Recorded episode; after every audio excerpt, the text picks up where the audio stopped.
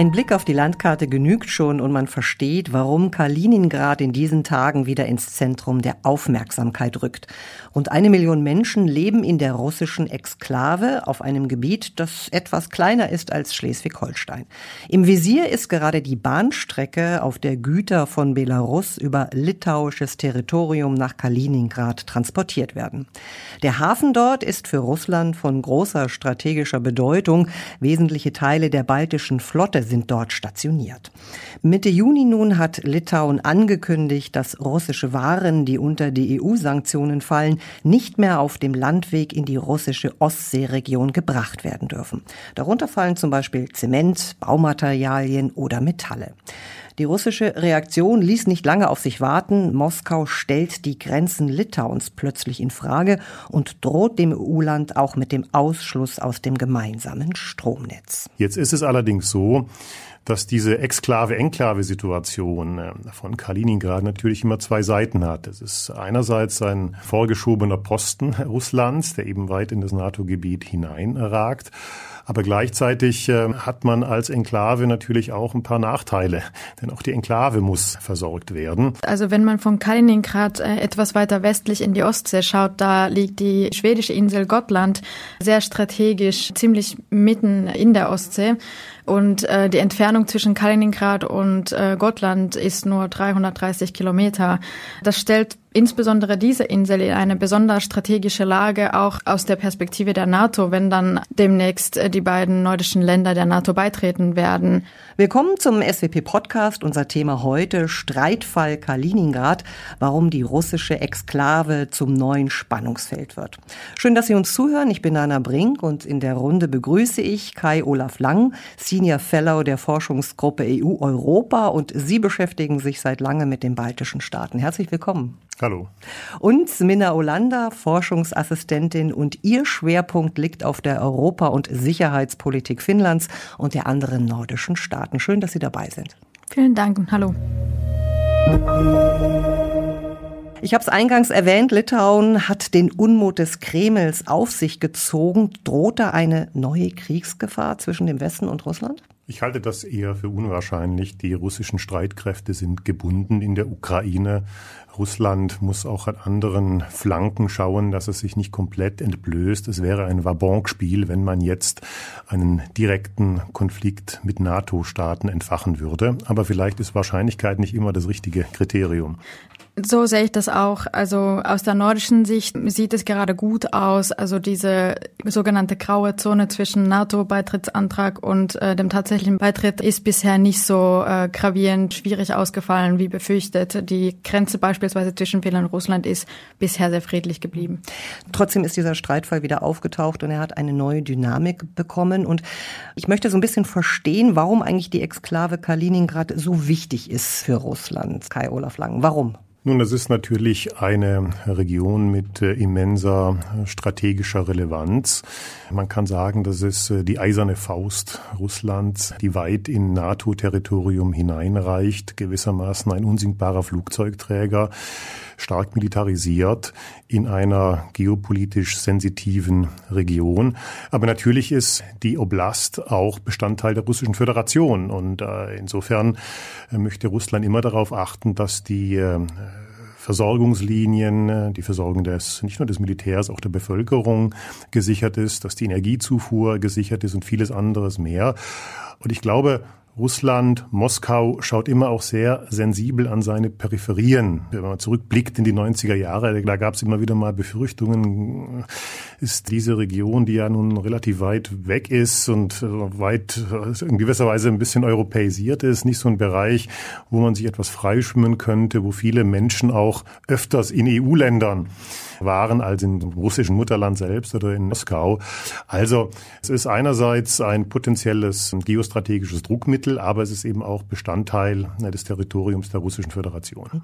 Wir werden noch darauf zu sprechen kommen, was es auch noch für andere Bedeutungen hat. Aber hat denn die Animosität Russlands gegenüber Litauen auch ein bisschen was damit zu tun, dass die Litauer die ersten waren, die sich ja eigentlich abgespalten haben, auch in den 90er Jahren? Ja, Litauen und die baltischen Staaten waren natürlich äh, die Treiber der Desintegration. Sie wollten ihre Staatlichkeit, ihre Unabhängigkeit zurückhaben.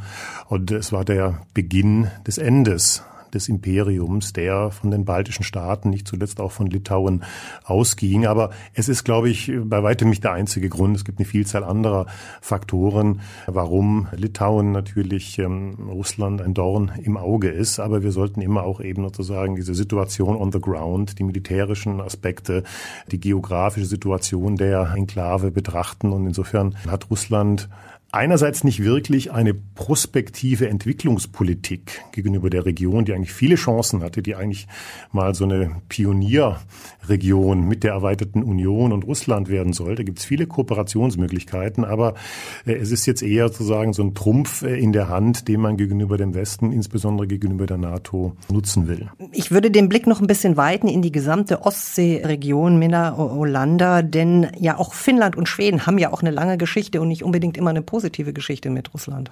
Das stimmt allerdings. Also wenn man von Kaliningrad äh, etwas weiter westlich in die Ostsee schaut, da liegt die Insel, die schwedische Insel Gotland sehr strategisch, ziemlich mitten in der Ostsee.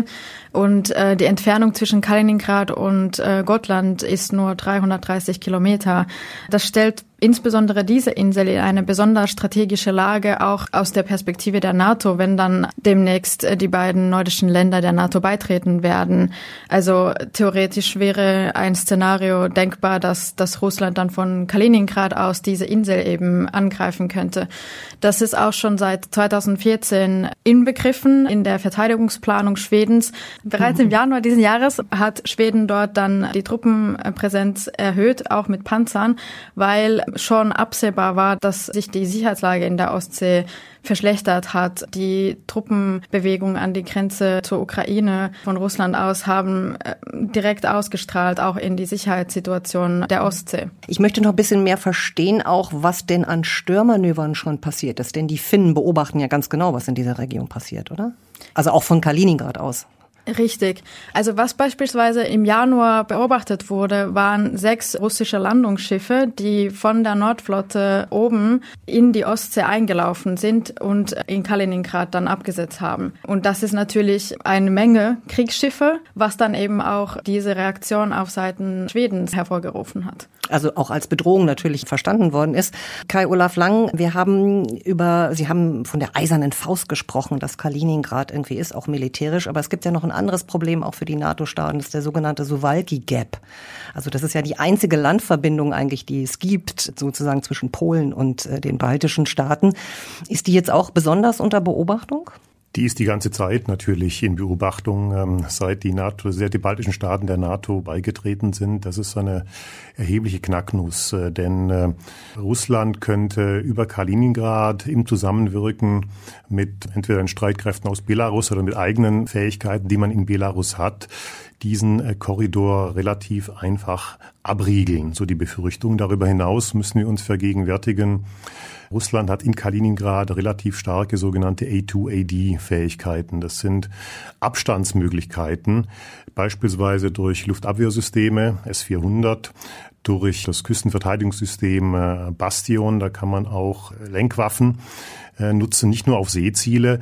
Ich sage immer, im Grunde ist Russland in der Lage, eine große eiserne Glocke über die Region zu legen, die es der NATO sehr, sehr schwierig machen würde, auch über die Ostsee im Notfall Kräfte sehr schnell zuzuführen.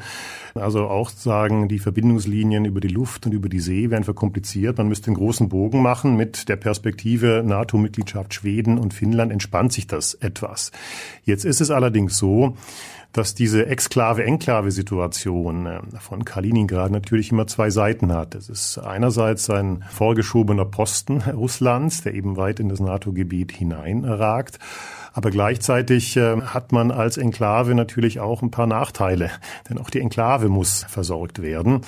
Und es gibt auch Leute, die sagen, naja, man kann diese A2AD-Fähigkeiten, Anti-Access Anti Area Denial, das ist das äh, Kürzel in, in der Fachsprache. Man kann die möglicherweise auch knacken.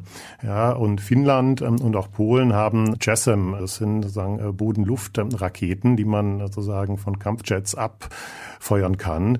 Und da kann man Stellungen am Boden möglicherweise zerstören. Also das wäre eine Möglichkeit, mit dieser Problematik umzugehen, die aber in der Tat insofern eine zentrale Herausforderung für die NATO ist, weil die Idee der Verteidigung der geopolitisch exponierten baltischen Staaten durch die Anwesenheit von NATO-Truppen, auch der Bundeswehr in Litauen, im Grunde bislang darin bestand, wir machen einen Stolperdraht. Ja, das sind ähm, Kampfverbände in Bataillonsstärke, ein bisschen mehr.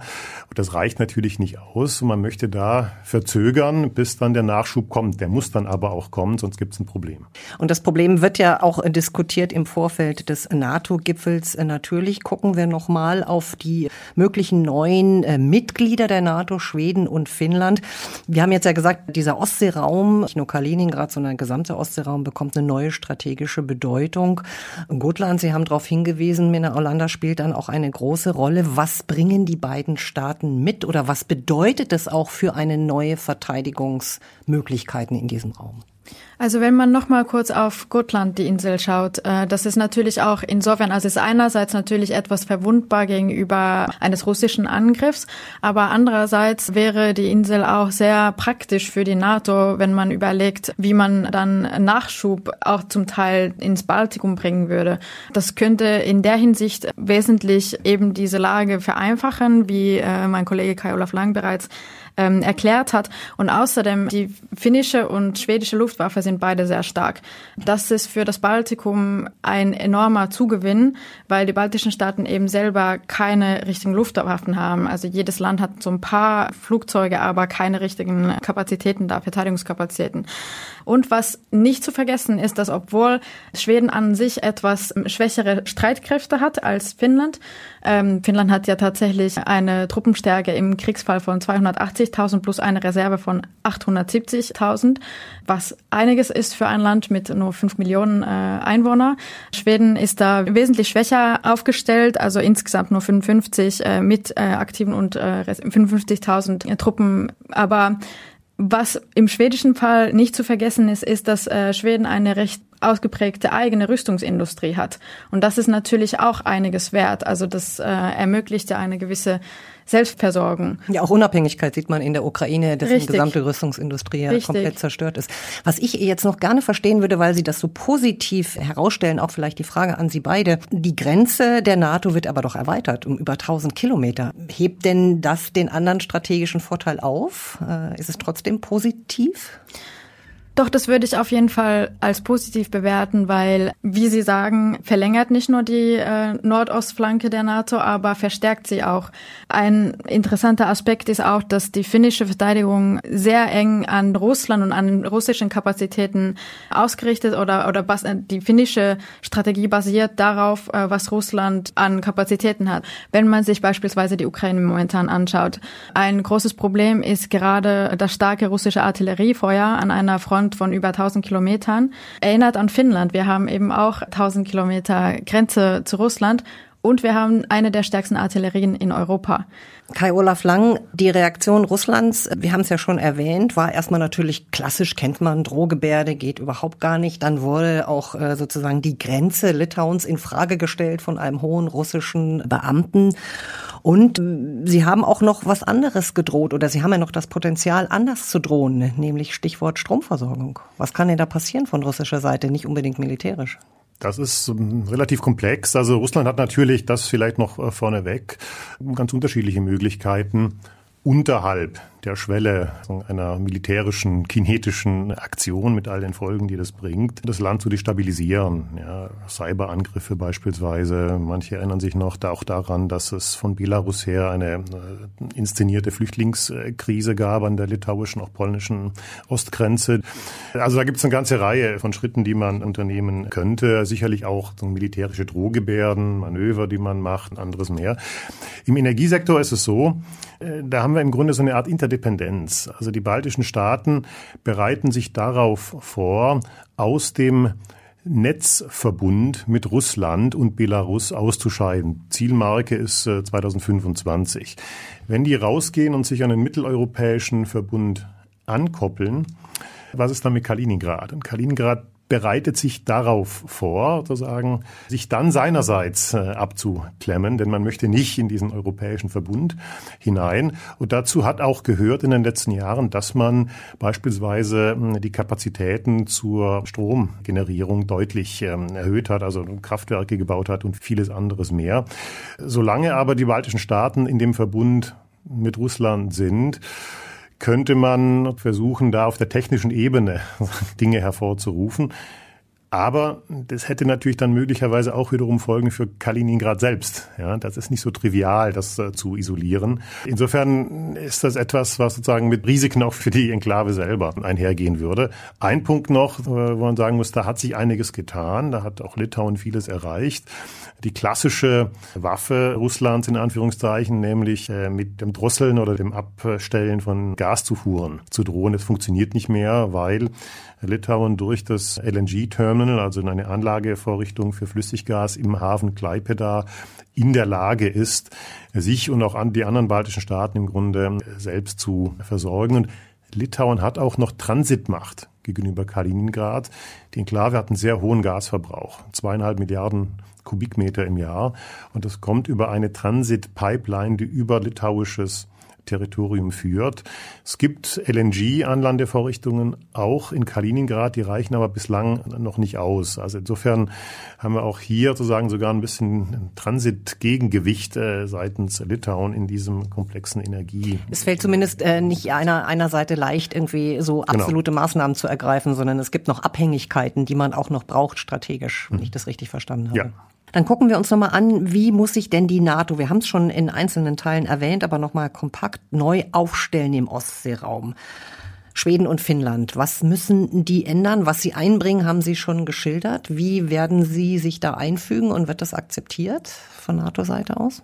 Also im Prinzip sind Schweden und Finnland bereit für den Beitritt. Äh, die haben sich beide eigentlich seit den 90ern schon bewusst darauf vorbereitet durch eine immer engere Zusammenarbeit mit der NATO. Es fing an mit der Partnership for Peace in den 90er Jahren, wurde immer weiter intensiviert und insbesondere seit der Krim-Annexion 2014 durch Russland hat sich diese Zusammenarbeit mit der NATO noch weiter intensiviert.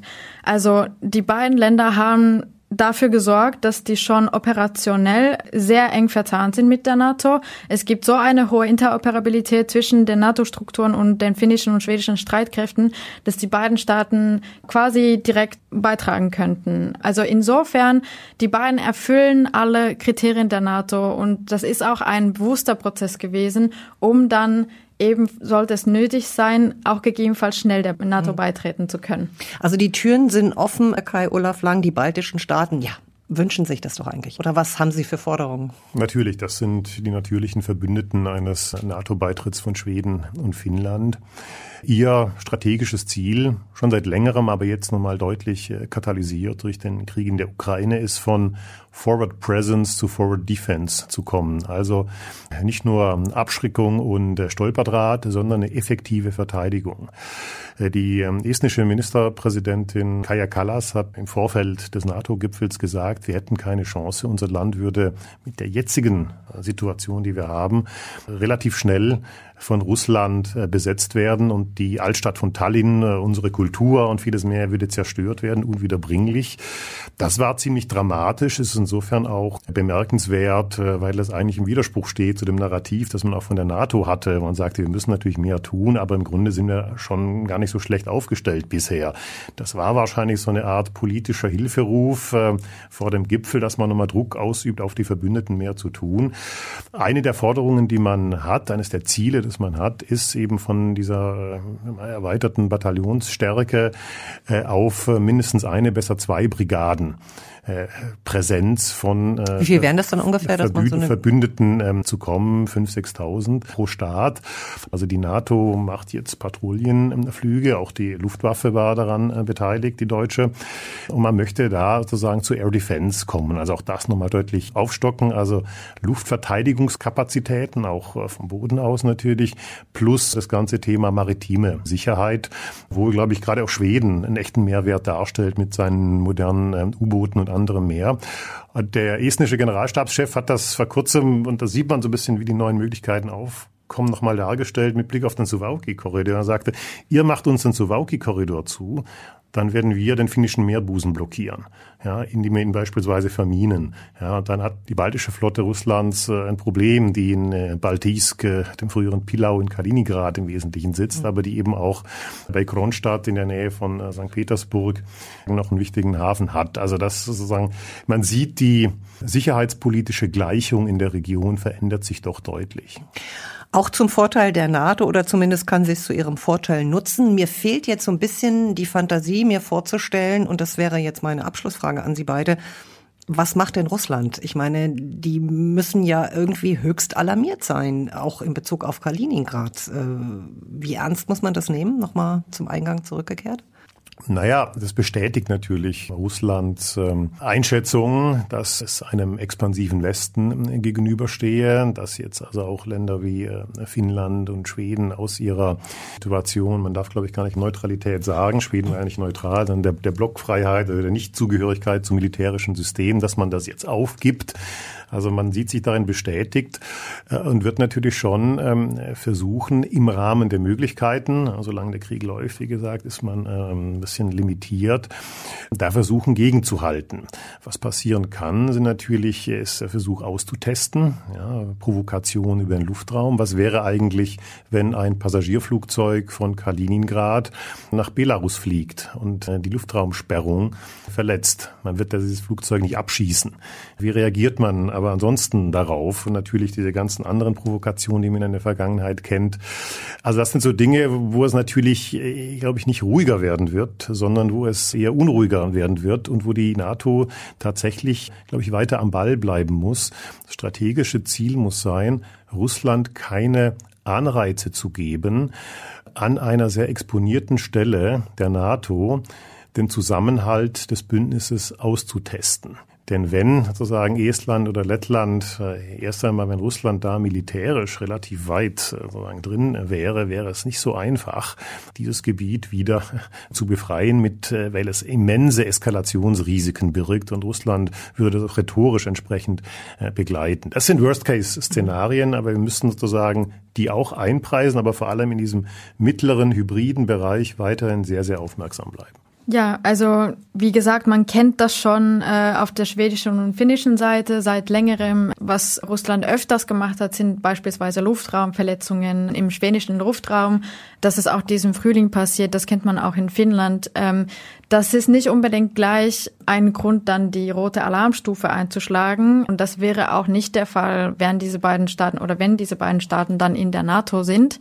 Das ist auch vielleicht eben eine Sache, die der NATO zugutekommt, dass Finnland, Schweden eben sehr viel Erfahrung mit russischen Provokationen haben, können das einschätzen was kann man hinnehmen, wo sollte man Grenzen ziehen und so weiter und so fort. Also das ist sehr viel so wirklich einfach Erfahrung mit Russland in der Nachbarschaft Russlands, was diese beiden Staaten auch in die NATO mitbringen, was nicht zu unterschätzen ist. Es gibt ein sehr gutes Verständnis der strategischen Lage, sehr viel analytisches Wissen über russische Strategien auch. Also das wird ein eben ein großer Zugewinn für die NATO sein und äh, natürlich für Russland. Dadurch, dass die Ostsee dann quasi zum NATO-See wird, ist die Hürde natürlich noch mal höher, etwas anzustellen, insbesondere militärisch. Das ist auch die Idee dahinter, warum Finnland und Schweden jetzt der NATO beitreten wollen. Es geht nicht um eine Angstreaktion, dann in die Arme der NATO zu laufen, um sich vor Russland zu retten, sondern es ist einfach eine strategische Überlegung gewesen, wie können wir die Hürde möglichst hoch halten, dass eben die Kosten einer militärischen Eskalation möglichst hoch werden, so dass Russland ja nicht auf Ideen kommt. Und das ist, glaube ich, immer wieder auch wichtig zu betonen, weil Schweden und Finnland sehr wohl fähige Streitkräfte haben und in der Lage wären, sich auch selbst zu verteidigen. Also da, hier, hier geht es nicht darum, wie im baltischen Fall schon so ein bisschen die Verteidigung an die NATO äh, zu outsourcen, sondern dass die beiden eben was mitbringen würden, mehr als dass die zu Last fallen. Das war der Podcast zum Thema Streitfall Kaliningrad, warum die russische Exklave zum neuen Spannungsfeld wird. Kai Olaf Lang und Minna Olander, vielen Dank für Ihre Zeit. Sehr gerne. Vielen Dank. Und Ihnen danke fürs Zuhören. Weitere Analysen und Einschätzungen finden Sie auf unserer Website swp-berlin.org. Und natürlich der Newsletter, Facebook und unser Twitter-Account informieren Sie über alle unsere Neuerscheinungen. Ich bin Anna Brink und ich freue mich auf das nächste Mal. Thank you.